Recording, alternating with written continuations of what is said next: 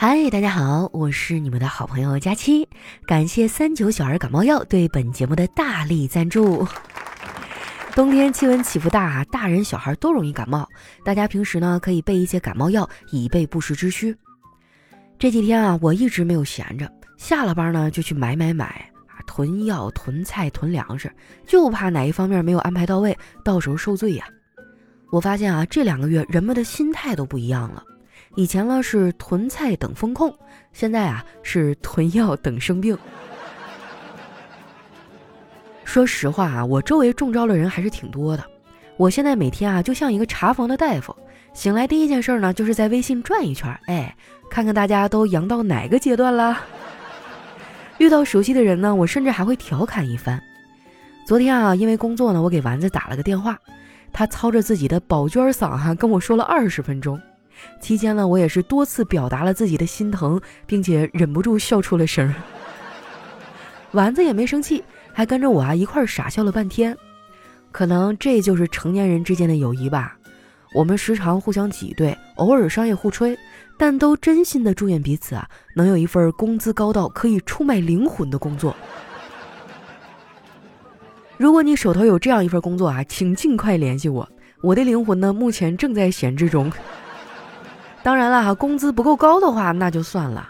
如果赚不到钱啊，我可能还是会选择继续干现在这份工作。不过话说回来啊，当搞笑女真的好累呀，根本没有人在乎我的悲伤。我流泪的时候，朋友们还以为我没吃饱。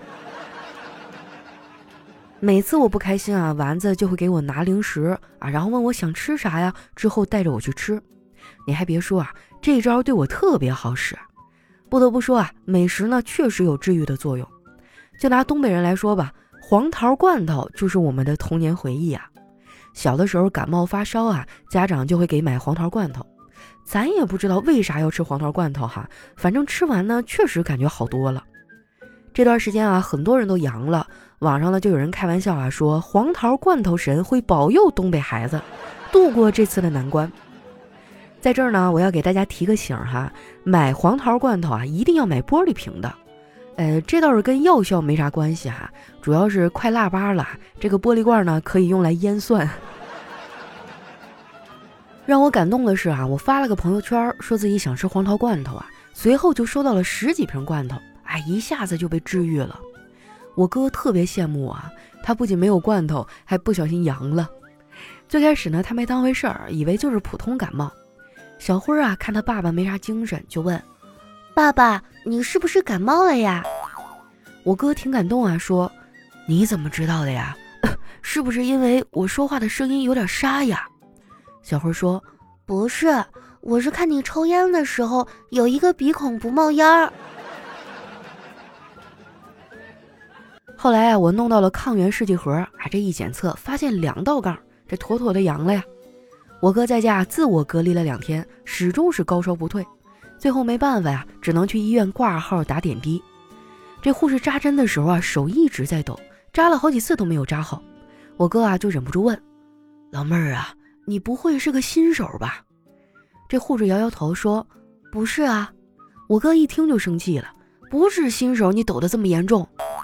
那护士啊眼泪汪汪地说：“大哥，我也不想啊。”早上出门太着急，忘穿秋裤了。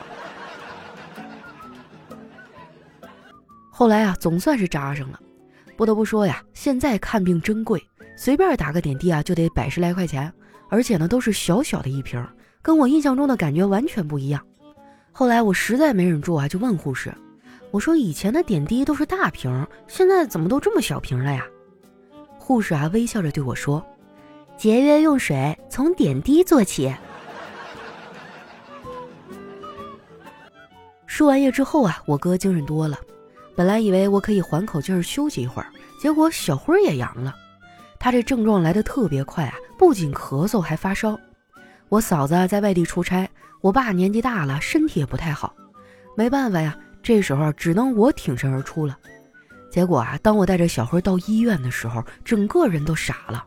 儿童门诊看病的人特别多，多到什么程度呢？春运时期的火车站，你们知道吧？哎，就跟那个感觉差不多。后来呀，我们排了六个多小时的队才看上病。大夫给开了药啊，让我们去找护士打针。听说要打针哈，小辉不干了，又哭又闹啊，死活不肯去。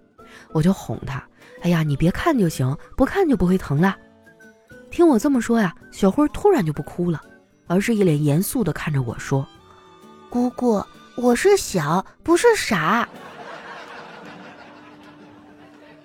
打完针啊，我又去药店买了几盒三九小儿感冒药。经过这次的教训啊，我觉得家里还是要常备一些感冒药品，尤其是像三九小儿感冒药这种啊儿童专用感冒药，它能很好的解决孩子鼻子堵、流鼻涕、嗓子疼啊这些感冒的难受的症状。作为家长啊，最看不得孩子受罪，关键时刻真能帮大忙。从医院回来呀，我整个人都累瘫了，在沙发上歇了好一会儿啊，我才挣扎着起来去洗澡。洗到一半的时候啊，水流突然就不对劲儿了，忽冷忽热的。我不用看就知道，应该是熊孩子在外面玩水，因为洗澡水忽冷忽热，肯定是有人在和你共享水资源。同样的道理哈，如果你发现某个异性对你忽冷忽热的，那肯定也是有人在跟你共享它。洗完澡啊，我去称体重，结果啊，竟然比洗澡前还重了半斤。我思来想去啊，可能我是属海绵宝宝的吧。看我在称体重啊，我小侄女立马凑过来看，看完了，这熊孩子还嘲笑我说：“姑姑，我都不知道该怎么形容你的体重了。说你胖吧，也不算太胖；说你瘦呢。”我又不能说谎，不过皇天不负苦心人，我还是找到了一个适合你身材的形容词，那就是肥而不腻。这孩子说完啊，就开始狂笑啊，后来笑的都咳嗽了。一开始呢，我没当回事儿，结果这孩子咳嗽的啊，根本就停不下来。我赶紧给他量了量体温，果然发烧了。再一测抗原啊，清晰的两道杠。哎呀，真的是屋漏偏逢连夜雨啊！好在我有先见之明，买了三九小儿感冒药，可以让孩子吃一点，缓解新冠引起的症状。要不然啊，真不知道该怎么办了。小侄女吃完药啊，好了一些，也没有那么难受了。她看我满脸的担忧啊，就安慰我说：“姑姑，我没事儿，你也一定要注意防护啊！生病太难受了。再说了，这个世界上最悲催的事儿。”就是病毒在你体内疯狂的繁殖，而你却还是单身。这熊孩子也太过分了，这都啥时候了还不忘了嘲笑我？安顿好小侄女啊，我回屋打算睡觉，结果领导呢突然在工作群里艾特我啊，让我交一个资料，我没搭理他，我可太烦这种二十四小时待命的工作了，我需要下班啊，需要有属于自己的时间。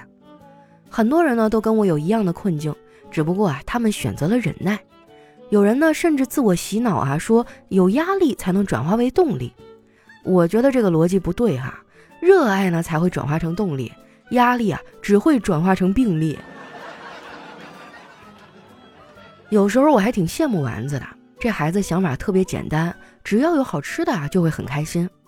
前两天啊，他还给我发微信，说自己收藏了一家特别好吃的餐厅，打算到时候啊约我一块儿去吃。我发现啊，丸子这姑娘也挺有意思的，收藏的减肥操视频啊一定不会看，但是收藏的特色饭店呢一定会去吃。说实话啊，论吃我们谁也比不过丸子。昨天睡前啊，我正玩手机呢，丸子突然给我发来一条消息，内容是：佳期姐，我想和你一起吃冬天的第一顿火锅，不是冬天也行，不是火锅也行，不是你也行。啊，反正不是我付钱就行。他这算盘打的啊，我哈尔滨老家的三姨奶都听得清清楚楚。说起来啊，我已经很久没有见过我三姨奶了。上次见她还是在一九年的春节。这一晃啊，三年过去了，老太太这么大岁数了，还能有几个三年呀？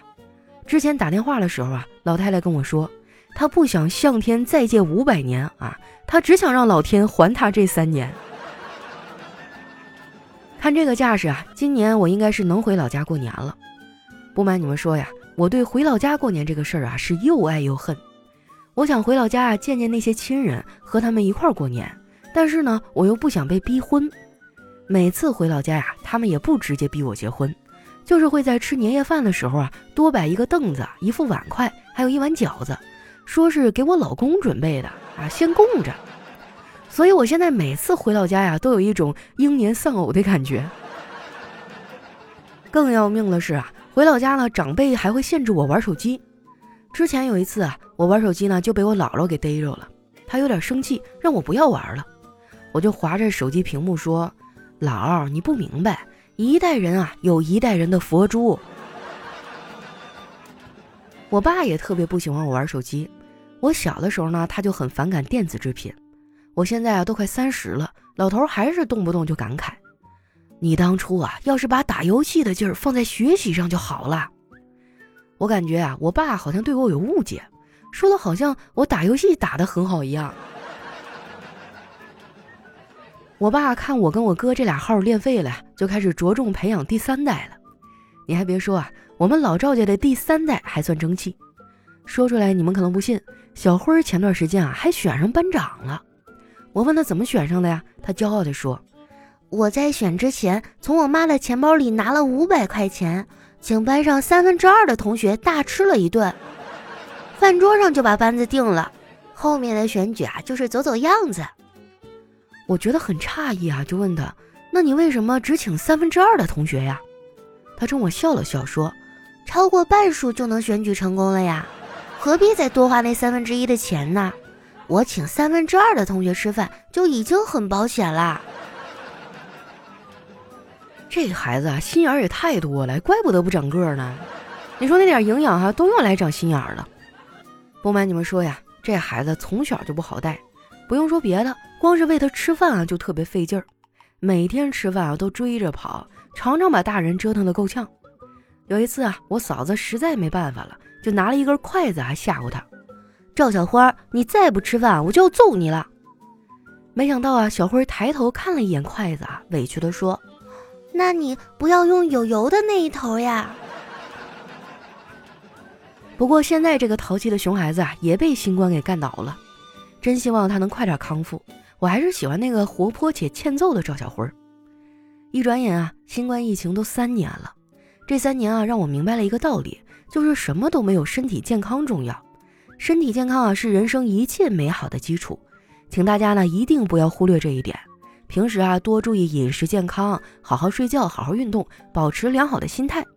当然啦，如果不小心生病了，也不要慌。平时呢，做好充足的准备，适当的备一点三九感冒药啊、三九小儿感冒药等药品，要不然难受了，连个缓解症状的药都没有，真的挺惨的。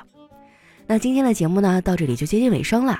我是你们的老朋友佳期，喜欢我的宝贝呢，记得关注我的新浪微博和公众微信，搜索主播佳期。最后呢，再次感谢三九小儿感冒药对本节目的大力赞助。希望每个人啊都能健健康康的。我们下期节目再见喽。